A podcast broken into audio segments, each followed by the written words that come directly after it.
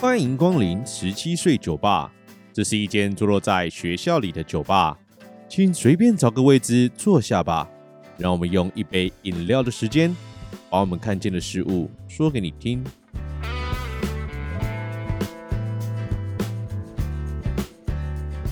Hello，大家晚安，我是店长 Len。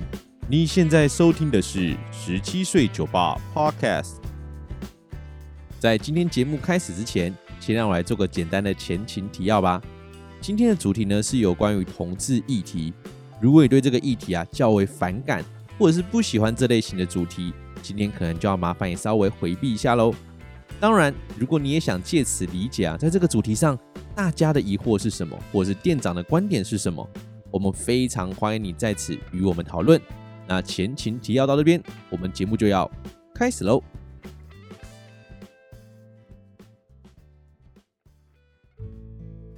那我们今天要讨论的议题呢，就是在前情提要说到的学生同志议题啊。那由于同志议题是一个颇大的议题啊，所以店长啊在讨论之前有做了一些小小的调查，调查大家对于学生同志族群有没有什么样的看法与想问的问题。那就我个人而言啊，我不反对同志，甚至在诸多议题上我都是支持性别平权的。不过今天的主题呢，我会放在大家比较熟悉的学生同志的部分。所以，针对整个 LGBTIQ+ 的性别议题啊，我们就先不讨论了。如果大家未来对这个议题真的很有兴趣，我们再择期讨论哦。在学生同志议题当中呢，店长把它分成几个部分来讨论哦。第一个部分呢是店长怎么样看待学生同志的。那就我个人的角度来看啊，我其实对同志没有任何的想法。在我人生当中，也曾经遇过蛮多男性对我告白的。在教书的历程当中，也有许多学生愿意向我出柜，这个部分我都非常的感激，谢谢他们愿意信任我。对我来说，他们其实就像其他学生一样，都只是我的学生，我并不会因为他们的性倾向有所不同而有不同的待遇。对我来说，尊重一个族群最好的方式啊，就是不要轻易的为他们设下差异的条件，不要轻易的让他们与其他人有所差别，因为当你画下了一个圈圈，自以为是的去保护他们的时候，就建立了他们与其他人的不同，也就树立了对立的开关，产生了比较。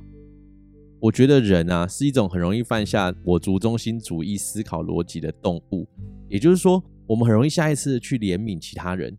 举例上来说啊，当我们今天遇见了一个身障人士，很多人在当下都会下意识的觉得说，哇，他好辛苦哦，他好可怜哦，我一定要做出某些可以帮助他的事情。我为了避免让他觉得我是一个歧视仔，所以我会刻意的去避开他。殊不知，当你起了与他不一样的想法之后，你觉得他跟你不同，你就主动区分你跟他的位置，造成了某种歧视。而且我觉得很可怕的地方在于，有时候我们在做这些事情的出发点是因为我们的善意，也就是因为我们的善去导致了彼此的差异。这样对我来说是一件非常要不得的事。当然啦，我也不是要表达说。未来我们就不用展现我们的贴心与善心，面对身障朋友我们就视而不见，不要给他帮助，反正他跟我们一样嘛。当然不是要说这个，我想要表达的是啊，在我们心中起的那个念头，你愿意帮助他，你觉得他需要帮助，不是因为他的身份比你弱势。嗯，我不知道我这样讲会不会对你们来说太复杂。也就是说，如果我们今天起的念头是纯粹的想要帮忙一个人，而不是去划分他与我的差异，我觉得这样做就没有问题。所以啊，回到同志议题上面，我也不会因为学生是同志而处处设限，但也意味着许多议题也不会因为同志而有所放宽。举例上来说，我在之前的节目曾经说过，我很支持学生谈恋爱，不论他的性倾向为何。同时，我也说到身体自主权的部分，这点不会因为他是同志，所以我就比较纵容说，哦，那你们的话，呃，可能讲难听就是，哦，你们不会怀孕，所以我们就可以大方的尝试。我要讲的不是这个意思，我想说的呢是，不论是同性恋或异性恋与否，你都应该要一视同仁去遵守这样子的原则。那再来呢？当然还有面对尊重彼此性倾向的部分。我认为啦，同志啊，不可以因为自己是同志，在面对异性恋的时候，就要求对方必须一定要尊重你的选择。任何人都有爱人的权利嘛，也意味着每个人都有选择自己所爱的能力。所以我非常不鼓励啊，同志学生去爱上异性恋。因为当你知道对方的性倾向与你不同的时候，你还要强迫他去理解你或去喜欢你，我觉得这样是不对的，因为在爱里面没有谁可以强迫谁。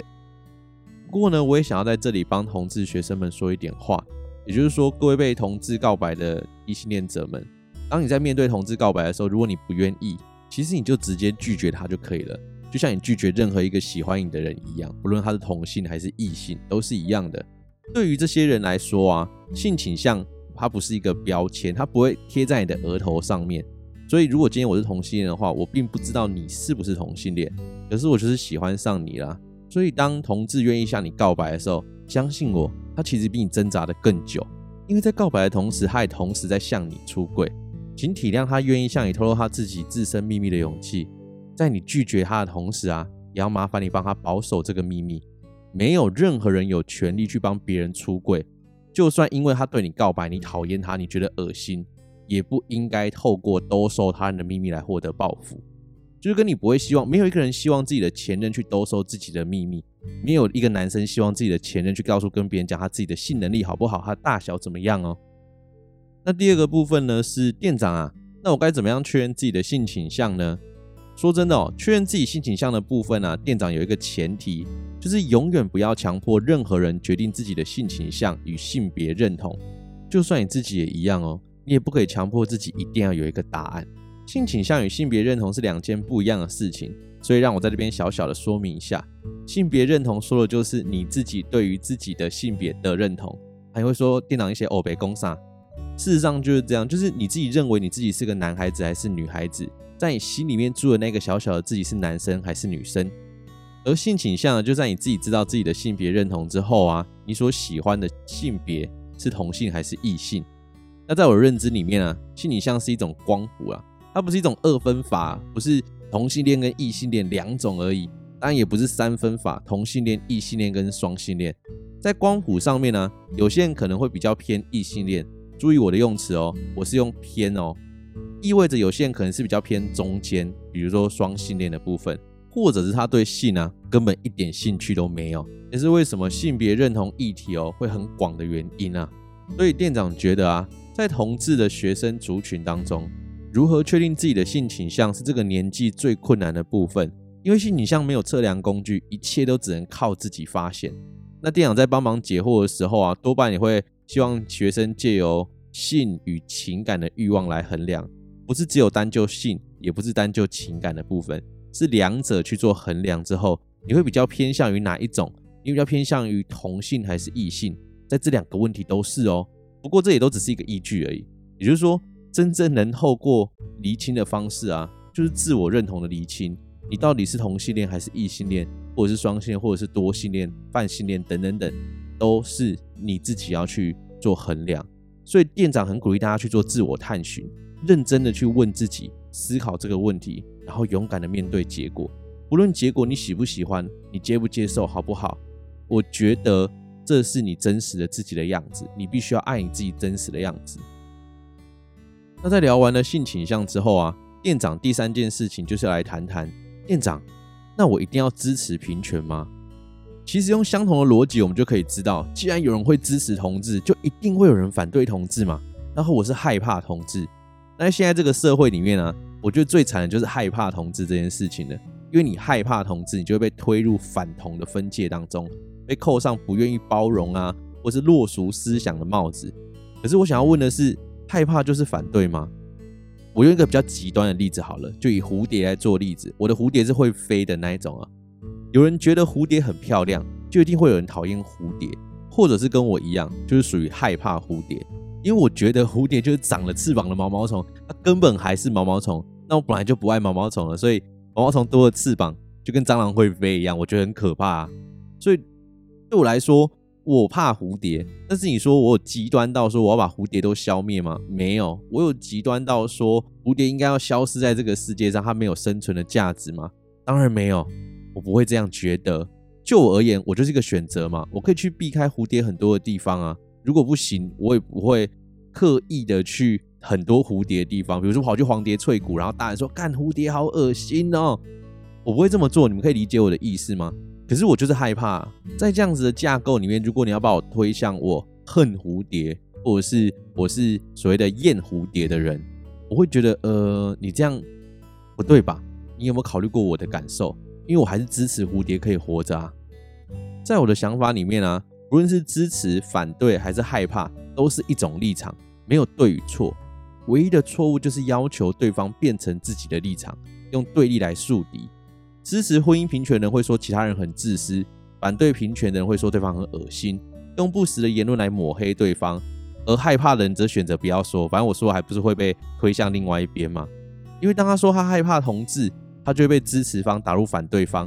那如果他跟反对方的讲说，呃，我是不喜欢呢、可是我也支持他们有自己的权利的时候，他就被反对方嘲笑啊，看你根本欧北共啊，你还不是墙头草，这边随便倒。所以到了最后，根本就没有一个人要好好讨论这个议题。过去的我也是这样啊。在二零一八年，不知道大家还记不记得婚姻平权公投的时候，我当时觉得很挫败，因为当时台湾的婚姻平权公投基本上就是失败的嘛。那我会觉得说，哇，怎么大家都这样？那嘴巴上讲支持平权，做出来却是这样的结果？难道支持别人结婚真的有那么困难吗？而到最后的时候，我开始愿意去听听看反对的人立场，尝试与他们讨论他们所害怕的部分或他们有误解的部分。有些人会说啊，因为同志结婚会增加少子化。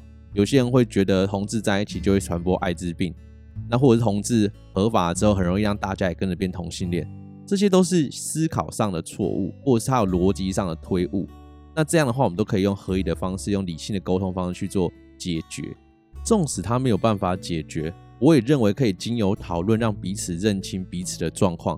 在讨论过程当中，我也很清楚，我不会去改变对方的立场，因为我没有要说服他，我只是想让他知道。哦，原来你的想法是这样，原来我的想法是这样，这也是为什么我今天在这边跟各位酒友们分享我自己的想法，就是说希望各位酒友在未来面对相关的议题的时候，不要害怕去说清楚自己的立场，你只要站稳自己的角度，保持理性就可以了。也同时希望大家在面对反对立场的人，不要用不理性的言辞反讽，因为这样不会让对方愿意想听。当然，如果你是故意这么做的，你当然有权这么做。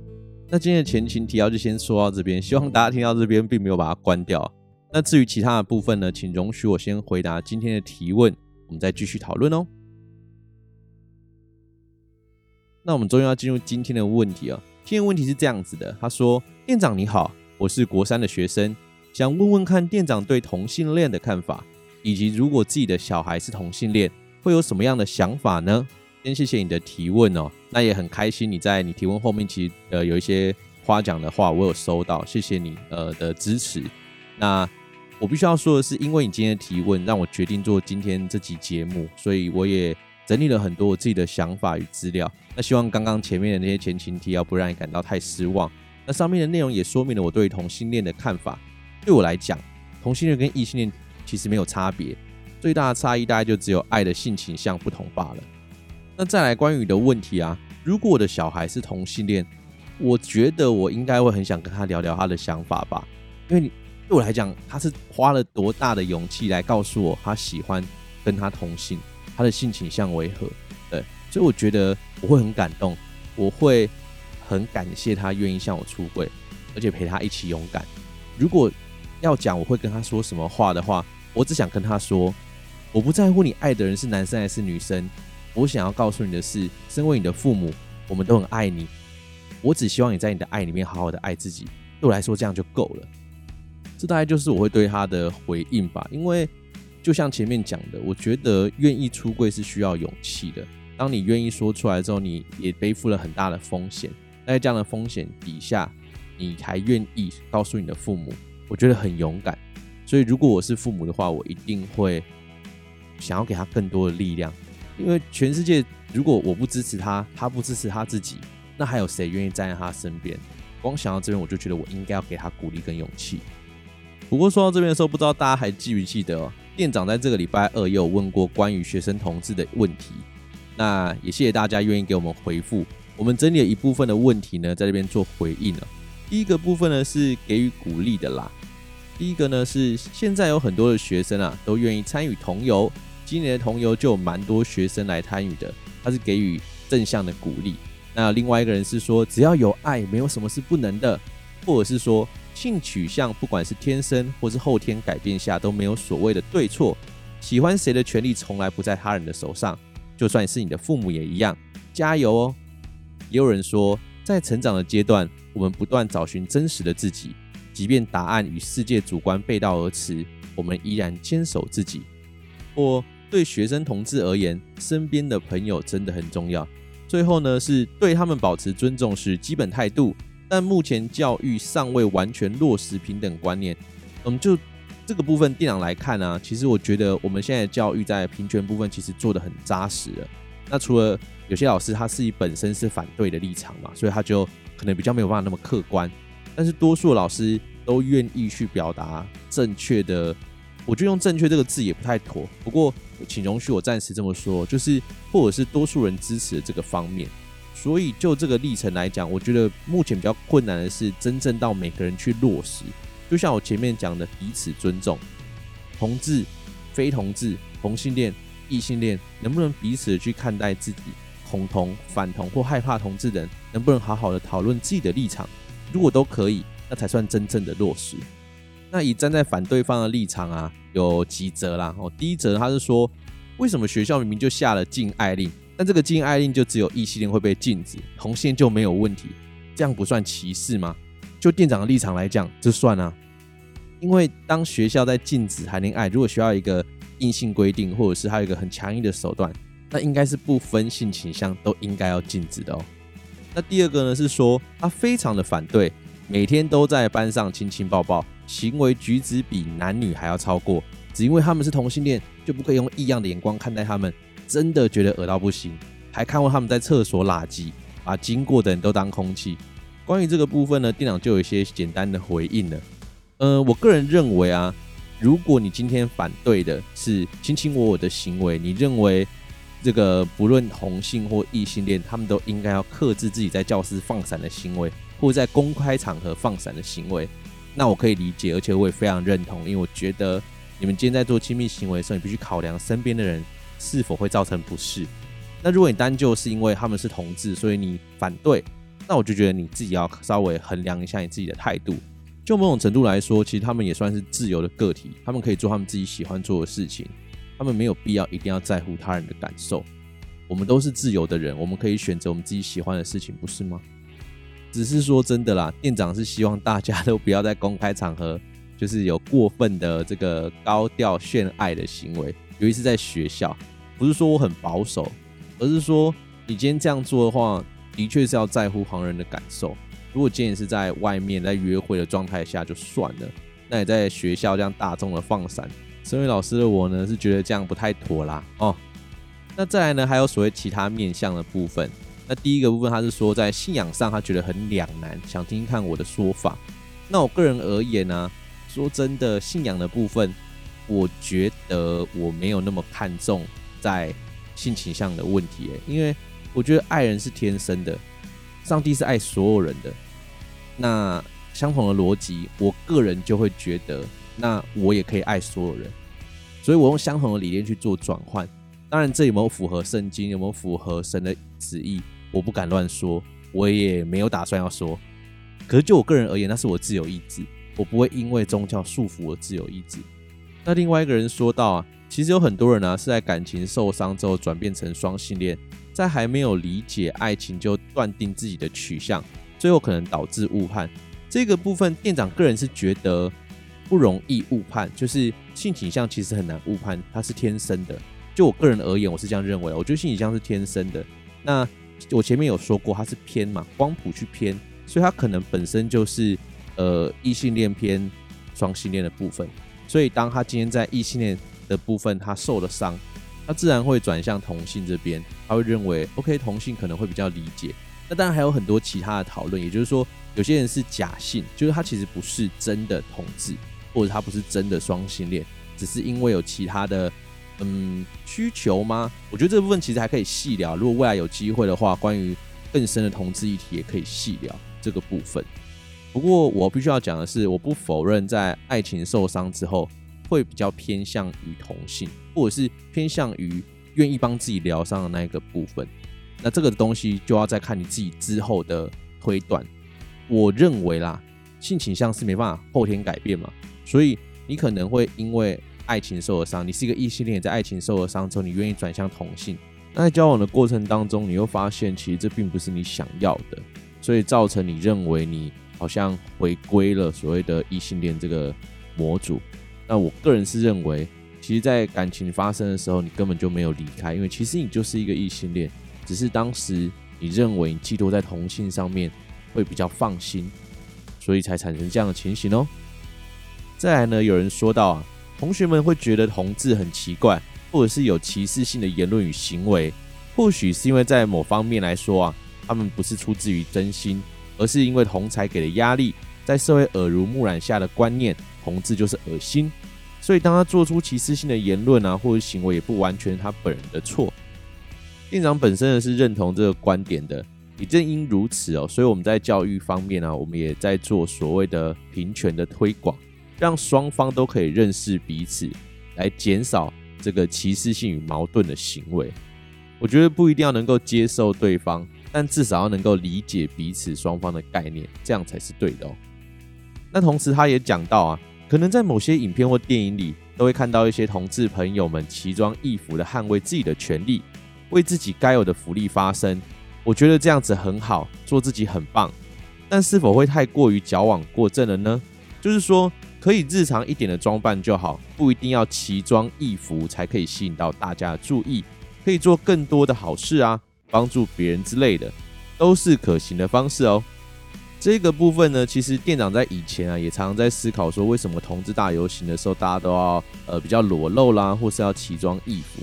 但后来呢，看过别人的介绍啊，还有呃一些相关的报道之后，我发现其实概念上是非常有道理的。说到底啊，这些人愿意走上街头，就是要告诉大家一个观念，就是或许你觉得我们不一样，但事实上我们都一样。我不知道这样讲，呃，大家能不能理解哦？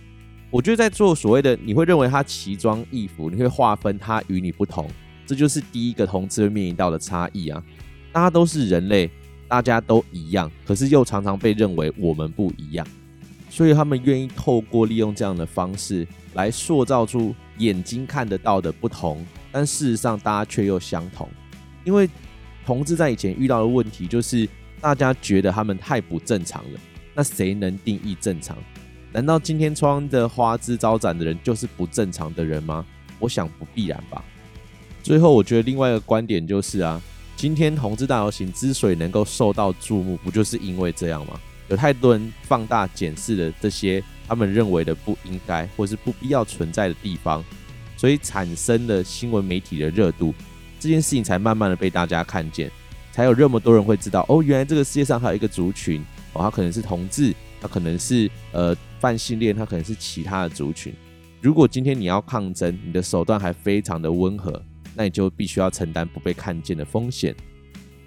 那最后一个部分呢，是说他认为啊，学生同志在没有自主经济来源的情况下，向父母出柜是非常不智的选择，而且在学生时期呢，很容易把朋友变成情人。出了社会之后呢，有太多现实的问题需要去做考虑。这个部分其实店长蛮认同的哦，就是说，其实我们在人生不同的阶段要面临的课题是不一样的。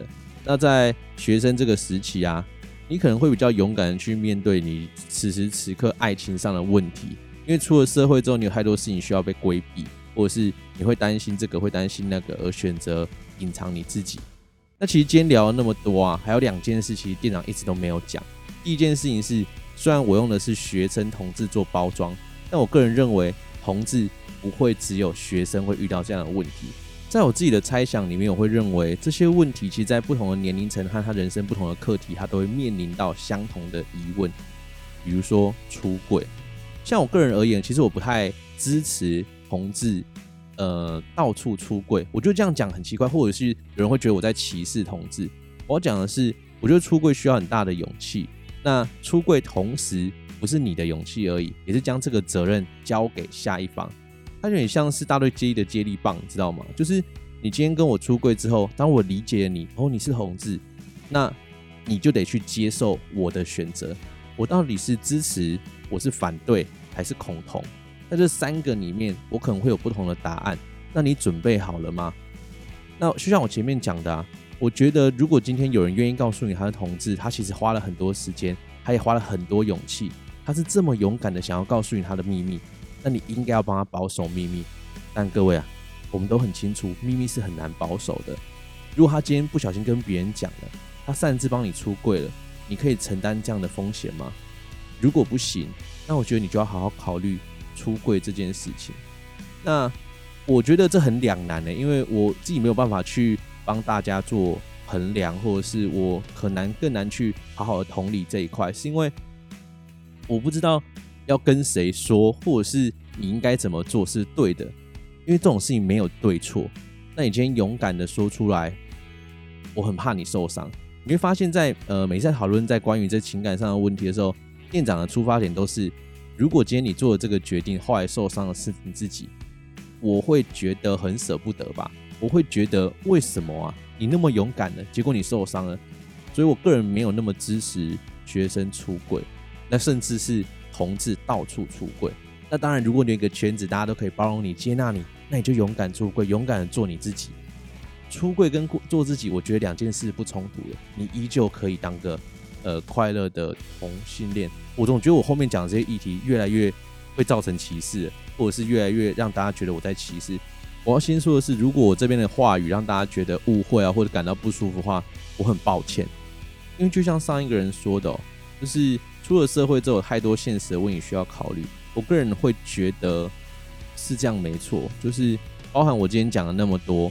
我个人当然是希望大家可以勇敢的面对自己的性倾向，我个人也希望大家可以勇于的去爱别人，但是在爱别人前提，一定要先好好的爱你自己，一定要先好好的保护你自己。那在面对不论你做任何选择的结果，你喜不喜欢、满不满意，都不要放弃自己，也不要自我怀疑，因为我很害怕的是，学生同志面临到最后的问题就是自我怀疑的部分，会觉得凭什么啊？我为什么是啊？那同志是不是不好啊？然后去做苛责自己的部分，会觉得自己不好。那我要讲，从头到尾我都想要表达，就是没有不好，你很棒，你要相信你自己。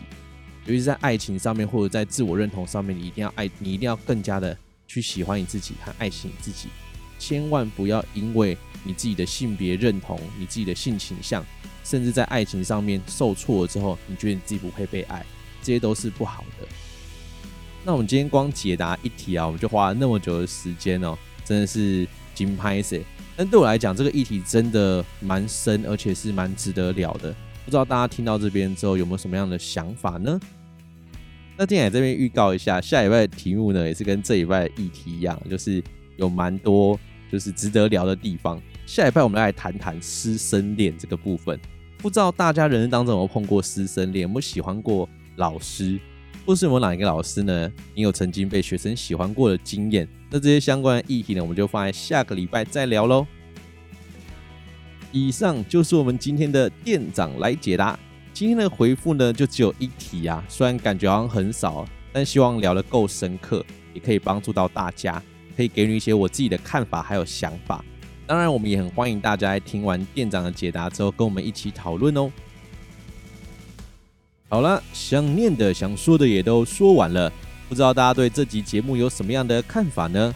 如果想知道我们节目的消息，可以到 IG 搜寻十七岁酒吧，也可以把你的想法与建议透过 IG 告诉我们哦。目前我们节目呢已经上传到各个 Podcast 平台上，再麻烦大家帮我们关注、订阅。如果你是 Apple Podcast 的朋友，也可以帮忙刷个五星好评，拜托拜托啦！那今天就先这样啦。祝大家有个美好的夜晚。